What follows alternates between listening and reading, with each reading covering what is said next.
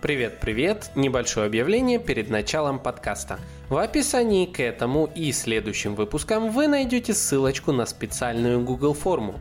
В рамках нее вы получите возможность попасть в новое закрытое сообщество подкаста «Маркетинг. Реальность», где будет еще больше полезного контента, закрытого полезного контента от меня и моих друзей-экспертов по темам маркетинга, брендинга и пиара – так что переходите в описании сразу после того, как послушаете этот и все остальные замечательные выпуски. Ну а вам, конечно же, большое спасибо за лайки, комментарии и репосты друзьям.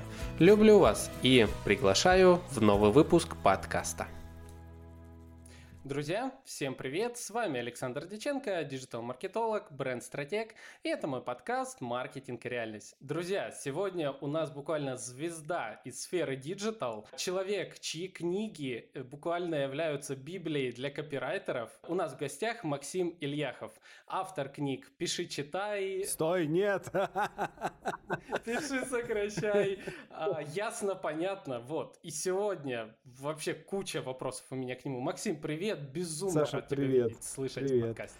Ты, ты сказал про звезду. У меня однажды в универе была тема «Мой научрук». Я, короче, поехал куда-то в Екатеринбург, там, на, на Урал или там, в общем, в Екатеринбурге. Читал лекцию.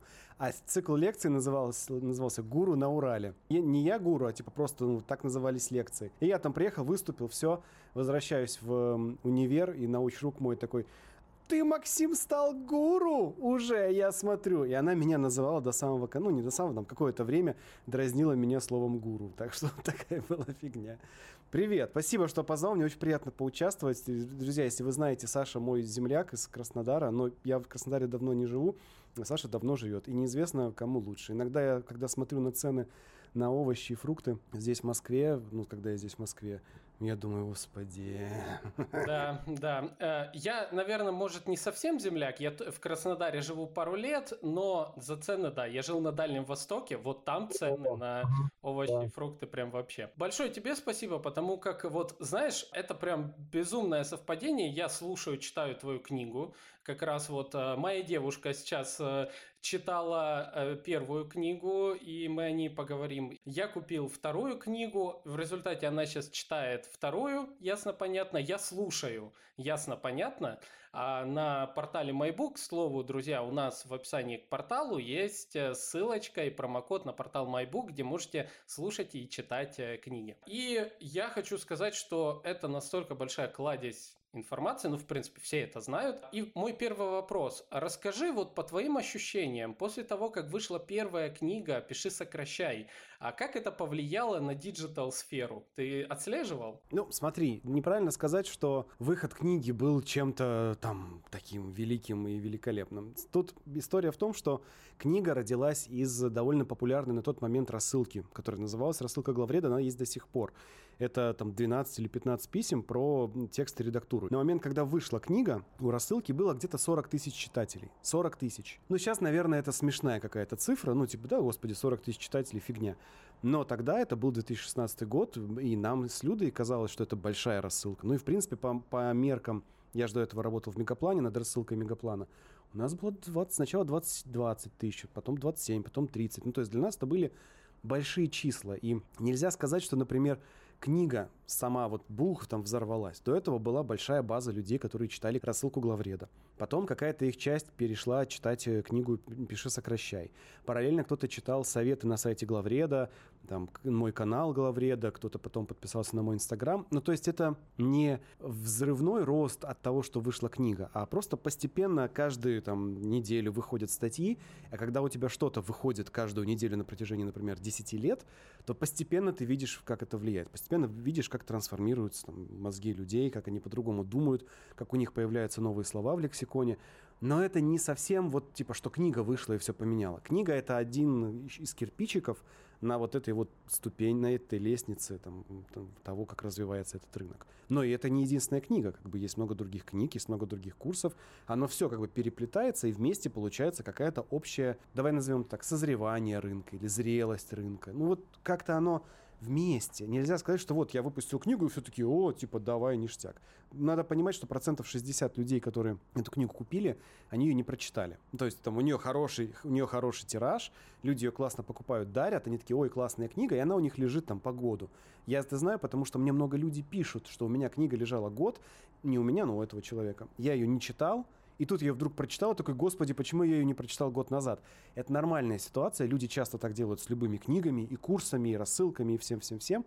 Поэтому, ну, просто вот представь, что это много событий, много контента, много статей, и все это как-то действует на рынок. А как бы ты описал вообще сейчас рынок копирайтинга и тогда, на момент, э, вот, когда еще книга только-только выпустилась? Все-таки какая-то разница есть. Рынок копирайтинга сейчас лучше, хуже, иной, но я бы сравнивал не рынок копирайтинга 5 лет назад, а я бы сравнивал его, с, ну, типа, как сейчас и как было 10 лет назад. Вот потому что я это очень хорошо помню. Это был, ну, 2011 год, я только выпустился из универа, там, год как. И что такое было? Ну, и, кстати, надо сказать, что уже тогда было не очень плохо. Тогда было лучше, чем году в 2005. Давай даже, да, сравним, давай сравним, типа, 15 лет назад, в 2006 году. Это год до айфона. В 2006 году копирайтинг это было довольно постыдное, очень низкооплачиваемое занятие занятие для веб-мастеров, которые заказывали продающие тексты для своих сайтов, чтобы продавать всякую туфту. Я это знаю, потому что я в этом работал. Я конкретно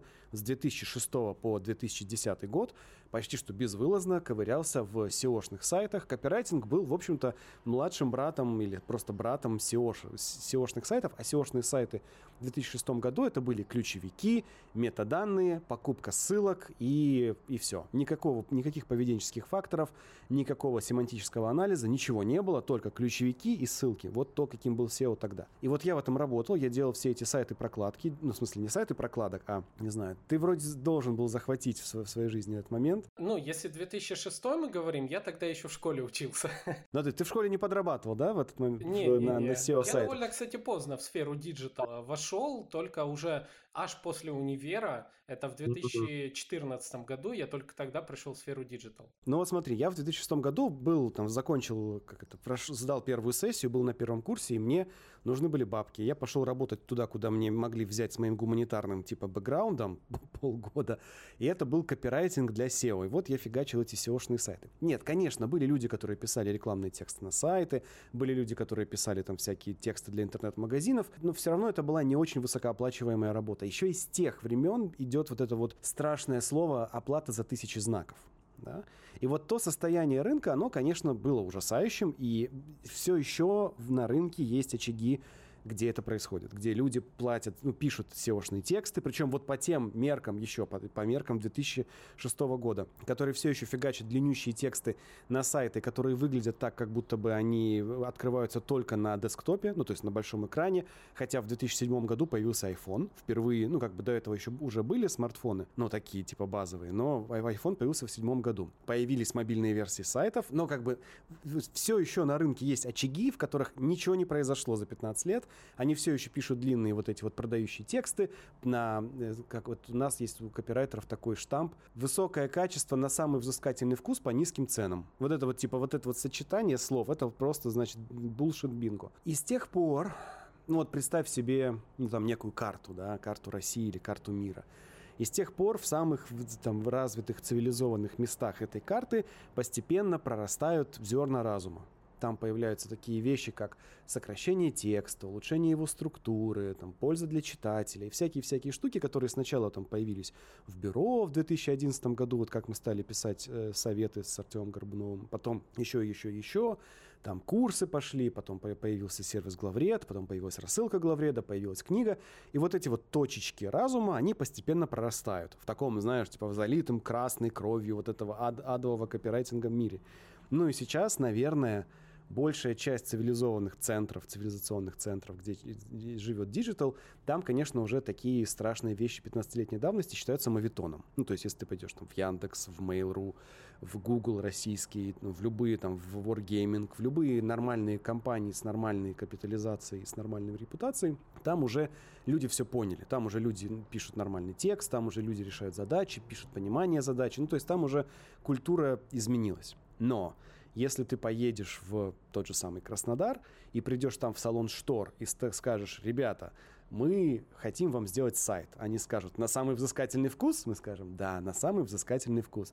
То есть это вопрос не столько рыночный, сколько вопрос там культуры развития уровня заказчика, его компетентности, его осведомленности и того, на кого мы работаем. Международные компании, российские, которые работают на международный рынок, конечно же, там уже другой мир частный бизнес все еще догоняет, но это нормальная ситуация, потому что будущее наступает локально, отдельными маленькими пятнами, постепенно разрастаясь на всех остальных. А сколько ты еще даешь вот этому старому типу мышления лет на рынке?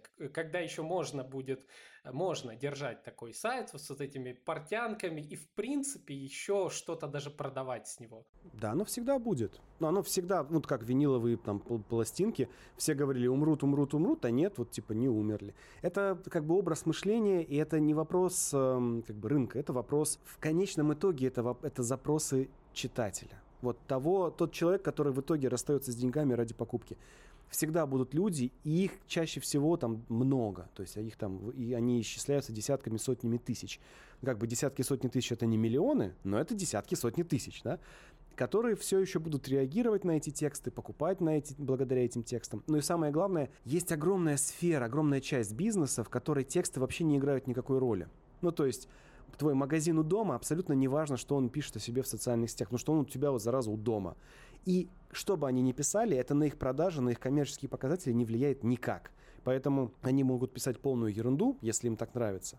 И если у них на это есть деньги, они готовы эти деньги терять, ради бога. Сколько это продлится? Ну, это ответ на типа, вопрос из, из серии, сколько продлится например, там, неспособность предпринимателя оценить, где он теряет деньги. Но это будет бесконечно, это всегда будет. Типа это вечный вопрос ну, там, эффективности твоего маркетинга. Ну вот, чем больше будет людей считать деньги, чем жестче будет конкуренция, чем острее люди будут осознавать, что им генерирует продажи и почему, тем быстрее мы полностью перейдем на хороший, человечный, дружелюбный, полезный копирайтинг. Но это не скоро и, может быть, не при нашей жизни. А, так, давай перенесемся в современные реалии. Мне интересно вот немножко о тебе узнать побольше, именно как о специалисте. Вот на текущий момент а, расскажи, из чего состоит твой рабочий день? Сколько единиц и какого типа контента, к примеру, ты генерируешь? Я сейчас работаю главредом в двух изданиях, в Коде и в Кинжале. Это, ну, разные издания, там разные команды, и ну, мой рабочий день такой, типа, в день, как мы обычно делаем. Я посвящаю один или два дня в неделю тому, чтобы полностью забить редакционный план на там несколько ближайших дней. Например, вчера мой день выглядел так. Я встал, позавтракал, сел за код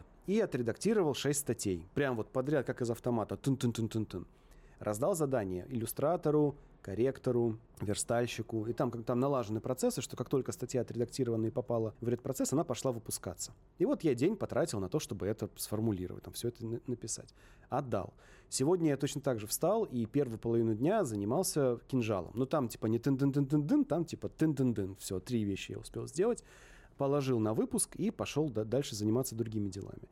Там, завтра я встану и буду заниматься какими-то третьими делами. Там, мне нужно обновить там, сайт главреда. Я пойду заниматься этим обновлением, пообновляю, пообновляю и пойду дальше. И вот так постепенно где-то тренинг проведется, там где-то вот мы с тобой подкаст соберемся писать. И вот так вот я компоную дни недели, чтобы просто там, во всех парапроектах, в которых я работаю, параллельно что-то происходило. Я там три книги веду сейчас параллельно, свою книгу там очередную дописываю, там курсы мне нужно делать. Ну, то есть вот много всего идет параллельно, и я пытаюсь каждую неделю хотя бы, чтобы все это по чуть-чуть продвигалось. И потом настанет снова понедельник, я зайду в код, отстреляю несколько статей для кода, чтобы оно пошло на выпуск. На следующий день отстреляю статьи для кинжала. И вот так по, по кругу как бы я живу такими недельными циклами. Я стараюсь в неделю продвигать все свои проекты, которыми я сейчас занят. Ну, вот примерно так. Угу. Ну, то есть по чуть-чуть тут оптимизируешь, по чуть-чуть тут, э, и все это держится. Да, в какой-то момент э, там выйдет, например, активная фаза выпуска, там, финальная фаза выпуска какой-то книги, и я буду прям, не знаю, долго сидеть, не знаю, 2-3 дня подряд буду заниматься только книгой. Ну вот когда ясно, понятно выходила, я там прям засадился и мог 3-4 дня заниматься только ей. Но при этом я до этого все сделал, все там выпуски, поставил все статьи на выпуск и пошел заниматься там только книгой. Но это редко, это два, два раза в год бывает. А так, да, по чуть-чуть все толкаешь, везде свои обязательства выполняешь и живешь как-то. Если кто-то из наших слушателей, допустим, захочет повторить твой путь э, развития как эксперта, а какие компетенции ему необходимо наращивать? Ну, смотри, тут если отвечать правильно, то, мне кажется, есть единственная компетенция, ну или там навык, или тип решений, это стараться заниматься тем, что тебе интересно. Можно было бы пойти с неправильной стороны и сказать, типа, надо заниматься редактурой, визуальным повествованием, там, текстом, программированием, HTML, там, музыкой, саунд-дизайном и так далее, и так далее. То, то, чем я занимаюсь, то, что мне интересно. Но дело не в том, что я занимаюсь именно этим. А дело в том, что я по жизни стараюсь выбирать занятия, которые мне интересны. То есть, когда, ну вот, там, перед нашим разговором я сидел, планировал э, небольшой видеокурс. И мне вот в этой задаче нравится и тема, о которой я буду в видеокурсе рассказывать, и факт того, что мне нужно придумать видеокурс, его снять, мне этот процесс нравится. Мне нравится процесс планирования. То есть все три компонента того, чем я занимался прямо перед нашим с тобой, нашим созвоном, эти три элемента мне все нравятся. Если бы мне они все три не нравились, ну или какой-то из них не нравился, то с большой вероятностью мне бы все шло гораздо тяжелее. И вот это, мне кажется, очень важный момент для людей, которые там хотят что-то повторить, или хотят пройти какой-то путь, или оглядываются. Они смотрят на внешние признаки. Они думают, вот там чувак изучает визуальное повествование, наверное, круто. Или вот какой-то там какая-то дама выкладывает свою жопу в Инстаграме, наверное, мне тоже это надо. Но на самом деле надо то, что тебе клево, надо то, что от чего тебя прет. Потому что если тебя, тебя от чего-то прет, то ты в этом будешь успешнее, быстрее, интереснее, ну, короче, у тебя будет все круче, от, от, если ты занимаешься тем, что тебе нравится. И вот из всех вещей, которыми я занимаюсь, типа есть одна вот эта объединяющая идея. Я стараюсь заниматься тем, что мне нравится. Классно. Полностью разделяю этот подход. Э, по этому принципу я подкастом занимаюсь и а, проектами сейчас по брендингу. То, что меня именно драйвит. Слушай, у меня вопросов на самом деле очень много. Особенно все вопросы формируются, когда открываешь оглавление книги ясно-понятно. Потому что там столько важных прям моментов, на которые стоит обратить внимание, что разбегаются глаза. Я некоторые выписал, и по некоторым сейчас пройдемся. Сразу скажу, я пока на где-то половине книги. Вот не успел я еще дослушать, но буквально вот за пять минут даже до подкаста я слушал э, главу одну. Расскажи в общем, э, для тех, кто не в курсе, э, книга ясно понятна. Чем она отличается от э, «Пиши, сокращай»? Ну, это типа как э, первая часть «Властелина колец» отличается от второй. Ну, в смысле, вторая от первой. Это продолжение, то есть в «Пиши, сокращай» мы взяли, там, разобрали самые базовые штуки, связанные с текстом, которые как бы торчат наружу. То есть то, что, что люди пишут, там, какие используют слова и так далее. И так-то, если посмотреть, это было, был топ того, что мы... Самое лучшее, самое важное из того, что мы понимали о тексте в 2016 году. Потом прошло пять лет. За пять лет я погрузился в эту тему глубже. Я увидел там подводные течения, я увидел, почему люди я увидел моменты, когда текст вообще не влияет на результативность общения. Ну, например, что там контекст плохой, да, или ты можешь идеально написать текст статьи, но если у нее плохой заголовок, люди ее не будут читать. И я увидел за время, за, за вот эти все пять лет, что есть вещи гораздо более важные, чем текст. Тем более, чем стоп-слова, тем более, чем э, тупо сокращение текста важный в плане эффективности коммуникации. То есть ты можешь писать текст просто так для себя, и это там, типа, ну, про эффективность тут мы ничего не знаем. Или ты можешь писать текст, чтобы влиять на других людей. И вот ясно понятно, это книга о том, как влиять на людей, в том числе с помощью текста. И текст там занимает, ну, типа, третьестепенную роль. Там гораздо важнее контекст, там гораздо важнее визуальная подача, там гораздо важнее заголовок. Ну, технически это текст, но как бы, да. А, и где-то там дальше уже идет, идут вопросы там, ясности текста, синтаксис, подлежащий сказуемый, но это малая часть книги. Знаешь, мне даже книга показалась похожей на книгу по психологии больше, чем про копирайтинг. Ну, в общем, да, потому что это книга про э, отношения. Ну, это как? Это книга про результативность общения. А результативность общения – это отношения между людьми. Ну, то есть напрямую влияет на результативность то, какие у вас сложились отношения. Отношения – это в первую очередь твое внутреннее состояние. А это, ну, психология. В каком-то смысле да. Расскажи, а, откуда ты сам сейчас, вот на, в текущий момент, черпаешь информацию, что слушаешь, что читаешь, что поглощаешь вот из инфопространства? Я поглощаю все, что, как мне кажется, сейчас поглощают, что интересно другим людям. Мне часто задают вопрос, э, там, что ты читаешь, какие каналы. И мне кажется, тут есть некое лукавство. Сейчас объясню. Вот я теперь, например, тебе скажу. Я люблю читать канал «Бабские форумы». Ты такой, чё? Я говорю, да, я вот открываю канал «Бабские форумы», и потому, о чем там пишут, ну, там какие-то девушки, видимо, там девушка, куратор, автор этого канала, и ходят на сайт Woman.ru, форум Woman.ru, и там типа скриншотят интересные вопросы и ответы. И по тому, как она это все выбирает, я заглядываю вглубь человека. Женщины, мужчины. То есть я смотрю на то, о чем говорят женщины и мужчины на форуме Woman.ru, и через это познаю жизнь. Ну, раньше бы там кто? Чехов бы поехал в русскую глубинку и написал бы там какую-нибудь, поставил бы пьесу типа про крестьян, да, или написал бы какой-нибудь рассказ про крестьян, и мы бы через это узнали.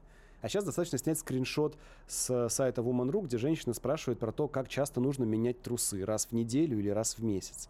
И вот это, это, это не шутка, есть такие там вопросы. И это знание о том, что существует в России женщина, которая задается вопросом, нужно ли менять трусы каждую неделю, ведь это так дорого, лучше менять трусы раз в месяц, но тогда они воняют, это знание очень ценное для понимания того, с чем ты имеешь дело, с кем ты имеешь дело, кто твой читатель потенциальный, кем он может быть. Ну, это как... Вот недавно Сережа Минаев в одном из своих видеоблогов э, Минаев Лайв делился с читателями своими впечатлениями от поездки на Сапсане с питерского этого форума экономического. Не помнишь такое? И он 10 минут, 10 минут просто исходится на говно, потому что он, он там перечисляет всех, все ужасы э, русской жизни, что у него там рядом один человек сидит там по телефону говорит, там мамашка со своим сыночком, и вот это вот все. И он типа познал, глотнул русской жизни после года сидения в своем загородном доме. И я такой, вот, вот, Минаев погрузился как бы в русскую хтонь. Ну, правда, он поехал в Сапсане бизнес-классом, а если бы он поехал, ну вот как я иногда там из Москвы в Тулу на ласточке езжу, на ласточке еще интереснее, да, то есть, короче, смотри, дело не в том, что ты читаешь, дело в том, на что ты там обращаешь внимание, как ты это читаешь можно поехать на Сапсане там или на Ласточке или на, там, на любой электричке и за два часа узнать о мире, о людях, о России, о стране, о политике, обо всем больше, чем от чтения самого там замудренного канала с самой крутой аналитикой, да? И наоборот, можно подписаться, ну, можно иной раз открыть какой-нибудь хороший канал, и потому, о чем они пишут, ну, типа, какие просто скандалы они сейчас обсасывают, там, та же самая ИА Панорама, смешной, юмористический, сатирический канал. По тому, о чем они сейчас говорят, можно понять, что сейчас интересует людей. Короче, не надо подписываться на то, на что подписаны ваши кумиры. Не надо спрашивать у ваших там кумиров, друзей, людей, звезд, как, как ты меня назвал, да, что они читают. Надо спрашивать, как они это читают почему они читают именно это. Ну вот я тебе рассказал, я читаю бабские форумы, потому что я хочу понимать людей, которые живут в нашей стране. Не в пределах Садового кольца, не в пределах МКАДа и даже не в нашей замечательной чистой мастеровой Туле, а за ее пределами. Что дальше происходит? И вот я это изучаю через ну, контакт вот с, с этим контентом. Ну, это буквально то, что я сегодня слушал в главе «Главный секрет человеческого внимания», где ты рассказывал про то, как ехал в автобусе и смотрел на женщину, которая едет в школу, а, и пытался представить себя в ее шкуре. Надо сказать, что этого материала нет в, в печатной версии книги. Вот. Я, значит, не зря аудиоверсию. Я аудиал, вообще. Мне э, я подкасты слушаю постоянно. К тому же на скорости в полтора. И, кстати, голоса лучше звучат, наверное, мой тоже. Э, и, в принципе, поглощаешь быстрее. И очень классный пример. Мне понравилась у тебя классная дикция, кстати, и легко воспринимается книга. Кстати, друзья, советую на MyBook тоже послушайте именно и аудиоверсию, и текстовую. Так получается, что мы, я же говорю, с девушкой одновременно. Она читает, я слушаю. Приходим домой, и мы на одной главе так, так выходит. И мы обсуждаем еще так а, полезно. Про вот это качество погружаться в шкуру своей целевой аудитории. Какие принципы вообще этого, ну, ты для себя нашел? Если, допустим, а, копирайтер э, или там маркетолог, я думаю, тут это и маркетологам подходит. Если он никогда не бывал э, в шкуре той целевой аудитории, которой надо писать или которую нужно исследовать. Как ему быть? Ну, он тогда в жопе, и надо из жопы вылезать тогда. Ну, то есть, вот очень просто. Ну, как, ты идешь, ну, представь себе, что ты какой-нибудь, не знаю, интеллигент, который едет в деревню заниматься там просвещением. И люди, к которым ты приезжаешь, не хотят тебя видеть, испытывают к тебе неприязнь, и твоего просвещения не хотят. И что бы ты им там ни говорил, они тебя не слушают. Что тебе делать? Ну, во-первых, понять, что ты в жопе, что это, это проблема. Это очень серьезная проблема. Это проблема гораздо более страшная, чем что ты там не знаешь, какой копирайтинг писать и так далее. Незнание аудитории. Но самое главное, сейчас давай с другой стороны – отсутствие интереса к своей аудитории – это гораздо большая проблема, чем, например, невладение каким-нибудь там рекламным кабинетом Фейсбука или ВКонтакте. Поэтому, если у тебя нет интереса к своей аудитории, какого хрена ты делаешь в этой профессии? Ну, типа, есть много других профессий. Строй дороги, строй мосты, проектируй школы. Ну, даже в этих местах нужно иметь внимание к людям. В принципе, внимание к окружающим – это просто базовый навык для огромного количества профессий. Маркетолог, диджитал-специалист, копирайтер, редактор, автор – то есть люди, которые работают со смысловым полем, с пониманием, с культурой, с какими-то кодами вот этими. Ну, то есть это просто базовое требование. Если ты это не делаешь, блин, делай. Начни это делать прямо сейчас, потому что это это твоя работа, ничто другое в твоей работе не является. А какие у тебя э, были случаи необычного погружения в среду твоей целевой аудитории? Я постоянно этим занимаюсь. Ну, то есть вот приходит, окей, год назад или два, что-то нужно было установить в квартире, там, я снимал квартиру в Москве, пришел какой-то мастер, не помню, зачем-то. Что-то он принес, что-то он установил, там быстро сделал. Дверь он, дверь он ставил. И вот он сидит на кухне, про, расписывает там что-то, какие-то документы по двери, и начинает мне рассказывать историю про какого-то своего кума, э, и звучит там слово «продуман». Вот мой кум, продуман, он там что-то сделал. И я такой... О, какой инсайт крутой! Типа в русской культуре есть такая тема, что люди хотят быть умнее других, продуманным, быть продуманными, типа, обходить систему, обдуривать систему. И у меня сразу в голове, там, знаешь, как э, есть такой мем, когда такой человек, да, сверхразум, я такой, о, ничего себе, соединился вот с этим продуманным русским сверхразумом. Я такой, о, ничего себе, круто. А просто мужик-мастер сидел и там что-то трепался, пока заполнял бумажки. Я ходил в автошколу, инструктор мой, э, бывший афганец, э, рассказывает постоянно какие-то байки. Вот, пожалуйста, источник. Я слежу, там рулю, пытаюсь сделать разворот на перекрестке. Он говорит, ну вот мы там заняли высоту, и, значит, там надо было 40 минут подождать, пока истребители пройдут, и вот мы там стояли, держали высоту. Я такой, нифига себе, вот это да, вот это вот мне просто вот золото мне отсыпают, пока я делаю разворот на перекрестке. Мир тебя, ну, то есть ты не можешь не погружаться в это. Ты постоянно в это погружен, если ты касаешься кого-то за пределами твоей френд-ленты в Твиттере, да. А, и вот как раз обратная ситуация очень опасная, мне кажется. Когда ты перестаешь контактировать с миром, когда ты ограничиваешь себя своими фем-друзьями, экоактивистами, своим баристой, в, который тебе варит фильтр кофе в, твоем, в твоей любимой кофе, кофейне, и все и это весь твой информационный пузырь. Вот это очень опасно. Ну, то есть, то, что это опасно. Если в твоих интересах понимать окружающий тебя мир и окружающих тебя людей, вот это, этим действием, ограничением вот этого круга общения, ты себе стреляешь в ногу. Хочешь сходить с простреленной ногой? Ради бога. Никто тебе не судья, ну, типа, твое дело. Но вот вылезать из своей, из этой эхокамеры, как это называется, из ленты новостей и начать черпать информацию о мире за пределами соцсетей, это очень полезная штука. То есть ты развил такое качество постоянного наблюдения за внешней средой. Слушай, ну это как? Ну не знаю, это как сказать, я развил качество смотреть из окна. Ну то есть просто оно есть вокруг тебя все время, у тебя есть соседи, ну окей, вот другой пример. Я снимаю квартиру в Москве. Раз в три, ну я сложно сказать, мы тут редко с женой бываем, но вот сейчас вот мы были и несколько дней подряд, дня 4 подряд, что мы здесь были, каждый день с 10 до 12, а иногда еще дополнительно с 3 до 5, наш сосед из-за стены включает круга, мальчишник, какие-то еще там, значит, блатные песни. У него прям такой фиксированный плейлист, который кончается Кузьминым. И вот он на протяжении двух часов крутит этот плейлист на громкости, несовместимой с жизнью. Э, орет собака, он это слушает, и я вот сижу в, в комнате, да, у меня грохочет это из-за стены, и я представляю, что это за мужик почему он это слушает. Причем он слушает одно и то же, он слушает это в одно и то же время, очень дисциплинированно. Ну и, и, и вот Не каждый день. Вот сегодня он, например, не включал эту музыку. И однажды я, мне нужно было вести тренинг дистанционно из этой комнаты. Я захожу, я постуч, позвонил к нему в дверь и попросил его сделать потише. Он открыл, мне стоял в трусах, весь на колках. Здесь видно, что, ну, как бы по его телу было видно, что он, там, человек непростой, с некой историей. И у меня все сложилось в голове. Я понял, что это за человек. То есть я пронаблюдал тупо из-за стены.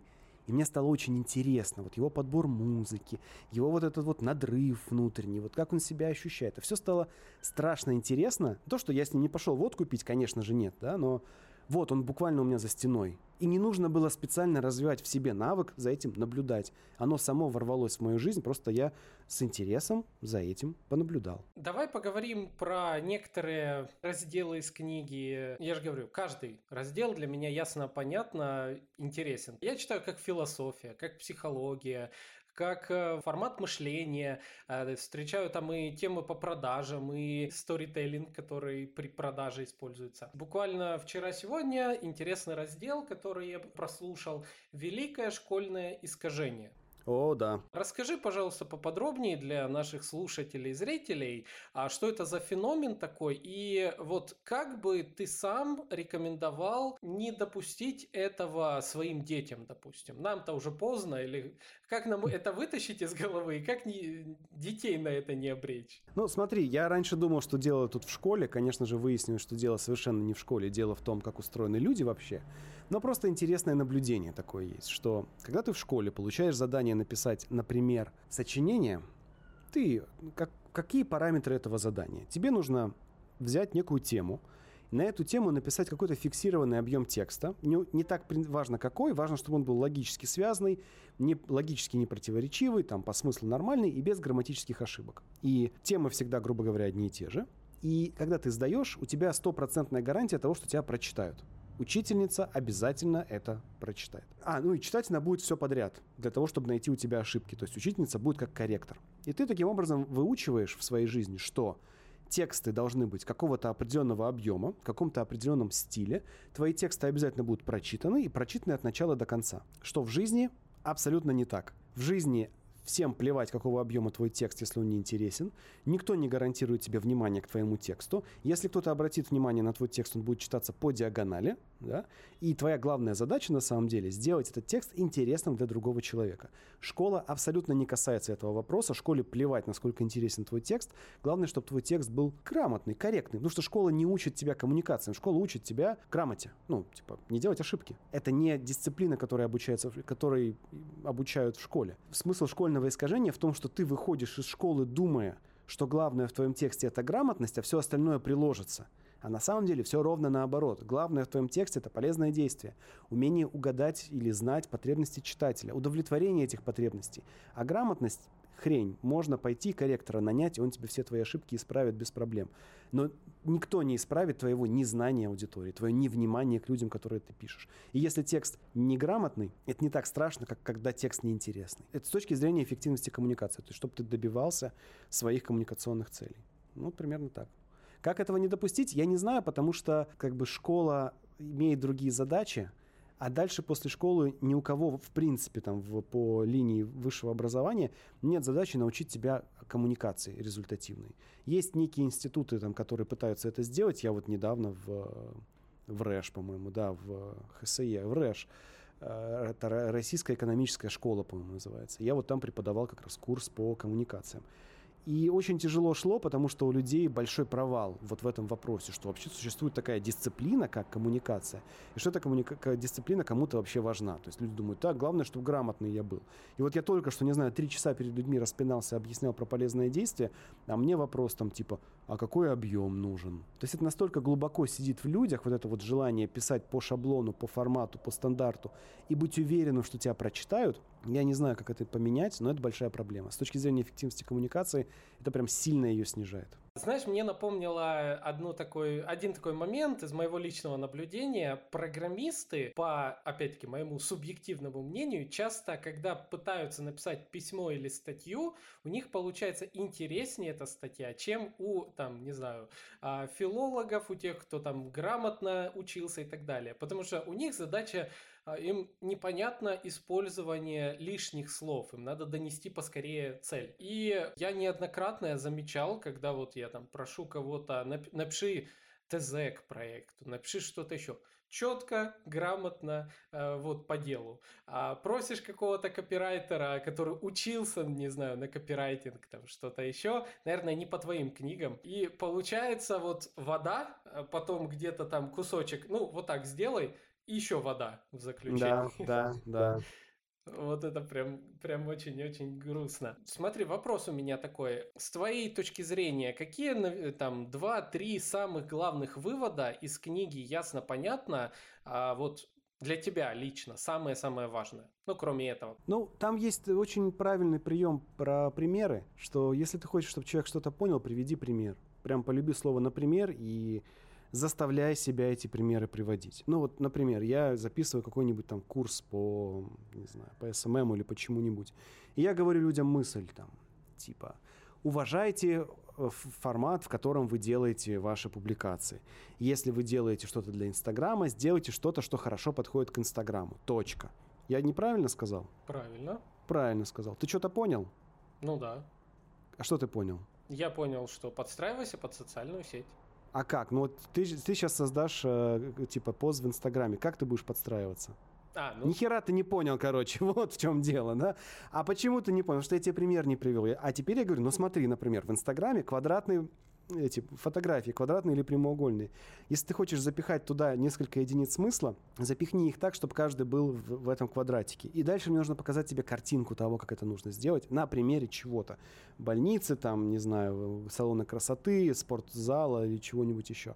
То есть я тебе должен, если я хочу, чтобы ты меня реально понял, мне тебе нужно показать 2-3 примера. А привести эти 2-3 примера с картинками и со всей вот этой хурмой нужно для, на это нужно потратить в 10 раз больше времени, там, в 50 раз больше времени, чем сказать тебе, Саш, ну, просто надо уважать формат социальной сети. Понятно? Понятно. Короче, существенная проблема у огромного количества авторов. Они говорят правильные вещи, но они их говорят без примеров, без ситуации из жизни, без иллюстраций. Я имею в виду не без картинок, а без именно иллюстраций того, о чем они говорят. И из-за этого все, что они говорят, просто в воду бульк, там, как сел посрать, да, и вот, вот как-то вот в воду булькнуло, вот примерно так же работают их тексты. Смыл и забыл об этом, да, навсегда. А надо так, чтобы это все оставалось. Ну да, зря я про унитаз, конечно, сказал. Ну, короче, надо, чтобы что-то в голове оставалось, для этого нужны примеры. Чтобы привести пример, надо тратить время, энергию, силы. А этого ни у кого нет, все хотят быстрее отстреляться, ну и поэтому тексты говно. Еще можно еще привести пример, что надо подавать текст таким образом, чтобы читатель мог его просмотреть глазами, не читая и главное понять. Но это без опоры на визуал, вот нас же сейчас будут слушать, без опоры на экран это невозможно понять, поэтому даже пытаться сейчас не будем. Я тебя понял.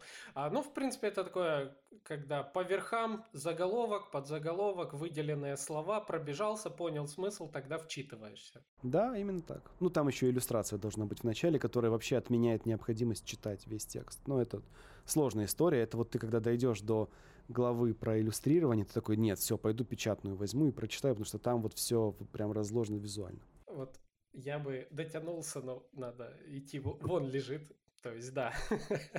Возьму, посмотрю. Кстати, вопрос. Почему дракон?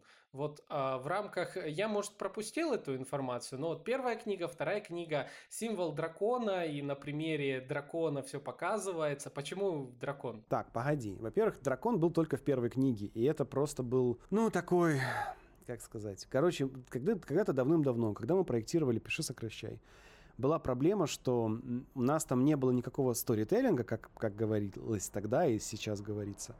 А сторителлинг там был не нужен. Ну, то есть мы понимали, что чтобы читателю хотелось долистать книгу до конца, там должны быть элементы линейного повествования, то есть сказительства, сторителлинга.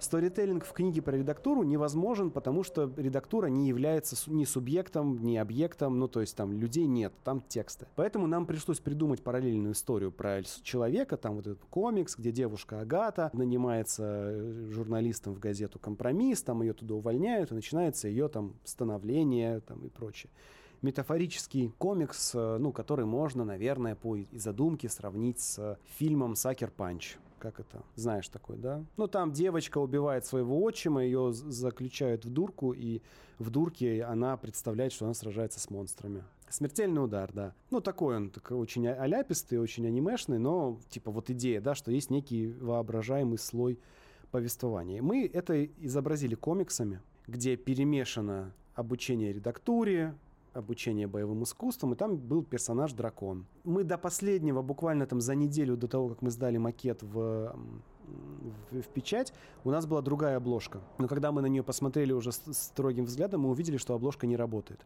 И нам нужно было срочно заменить обложку. И просто из готовых картинок, которые у нас были и которые мы не использовали, был этот дракон, свернутый вот в это, вот, в это кольцо узнаваемое, которое сейчас на обложке стоит. Мы его взяли, попробовали, при, приложили, все получилось. Мы его дорисовали потом, и он вышел. И таким образом как бы вышла книга с драконом на обложке. Потом, в 2000, вот каком, в 20 году, весной, по-моему, я написал Тёме Лебедеву с вопросом, что нужно сделать продолжение этой книги, а обложка же за эти, сколько там, 4-5 лет стала, ну, почти иконической. Но она очень простая, она очень узнаваемая, пятно у нее очень узнаваемое, то есть ты издалека видишь, а, это вот наша, да, и нужно было как-то повторить иконичность, узнаваемость и преемственность создать, но при этом, чтобы это была новая книга, чтобы было видно, что это новая книга. И по экспресс-дизайну студия Лебедева сделала обложку вот ясно-понятно которая была, по сути, обложкой «Пиши, сокращай», на которую сверху наложили, как в инстаграмных сторис, э, вот эту, ну, понял, белую, белую штуку, еще сбоку там вот эти чер черненькую надпись. И все, и это встало обложкой. То есть там дракон-то в самой книге дальше не, не, не фигурирует. Более того, мы поменяли визуальный стиль внутри, там уже другой художник работал, он сделал иллюстрации в духе лубка, ну, лубочной печати, лубочной как-то живопись, ну, короче, лубочные иллюстрации. И мы там угорели, сделали классные упоротые иллюстрации в духе как бы деревни, но со современными какими-то там вкраплениями. Там у нас есть гнойный оксимирон, который на батле в этих в русских рубашках. Там у нас э, муж жену учил борщи варить. Ну, там прям классно. Там в одном месте хипстер курит, курит кальян, а в другом месте его тесть там щукой за, э, пьет горилку и заедает щукой волшебную. Ну, то есть там просто супер круто все сделано. И прям очень весело мы оторвались на этих иллюстрациях. Но дракона там нет. Но он как бы на обложке напоминает о том, что это продолжение книги «Пиши, сокращай». Ну, видишь, я первую книгу читал, а вторую я слушаю. И вот э, э заглядываю периодически, мемы видео видел, да, ну, так, мемы в книге, классная, действительно, а, прям кастомизация под книгу супер, мне очень нравится. Давай напоследок самый интересный вопрос э, тренды. Что ты вообще можешь сказать по тому, какие сейчас тренды на рынке. Давай, ну, копирайтинга, тут уже SMM у нас практически основную часть жизни играет и так далее. Какие тренды сейчас и какой тренд, возможно, ты уже предвидишь, что он будет в течение там трех лет, допустим, у нас? Слушай, мне не очень не нравится продвигать идею там трендов и... Сейчас давай объясню. Допустим, я тебе скажу, что в тренде будут э, короткие форматы и шортриды. И люди такие, о, надо делать короткие форматы. И побегут делать короткие форматы на все подряд. Но, как говорил покойный издатель ТЖ Саша Рай, люди идут не на формат. Люди идут на контент. Люди идут на тему. Люди идут на то, что у них болит. Поэтому трендом где-то с 30 века до нашей эры остается одна и та же идея. Люди обращают внимание на то, что им важно – люди обращают внимание на то, что говорит о них, касается их проблем, помогает им справиться. Когда у людей моменты неопределенности, моменты, когда им тревожно, они обращаются к попытке к тому, что объясняет мир, к теориям заговора, к религии, к науке иногда. Когда людям скучно, они обращаются к жизни других людей, смотрят, как живет Олечка Бузова когда люди чего-то боятся, когда у людей есть проблема, они ищут решение этой проблемы. Это нормальное, естественное поведение человека, и это главный тренд обращать внимание на то, что важно и интересно твоим читателям. Но этот тренд никогда не будет реализован, потому что чисто биологически все люди живут от первого лица. Это значит, что любой руководитель, любой копирайтер, если его посадить в комнату, дать лист бумаги и сказать «напиши все, что угодно», его первое слово будет «я» человек всегда исход... у него точка отсчета я. Он думает о себе, о своих проблемах, а когда ему, ну, типа, первое, надпись человеческая была про себя. Первая отметка человека про, там, типа, на какой-то там древней пещере была отметка его руки, которая означала «я здесь, я есть, я существую». Человеку очень важно кричать в мир, что я существую. И с точки зрения психи психо психики человека это правильно и логично. С точки зрения читателя это полная чушь. Никого не интересует другой человек, всех интересую я. Ну, в смысле, каждый сам себя. Поэтому я могу тебе сказать, что главный тренд — это внимание и интерес к читателю.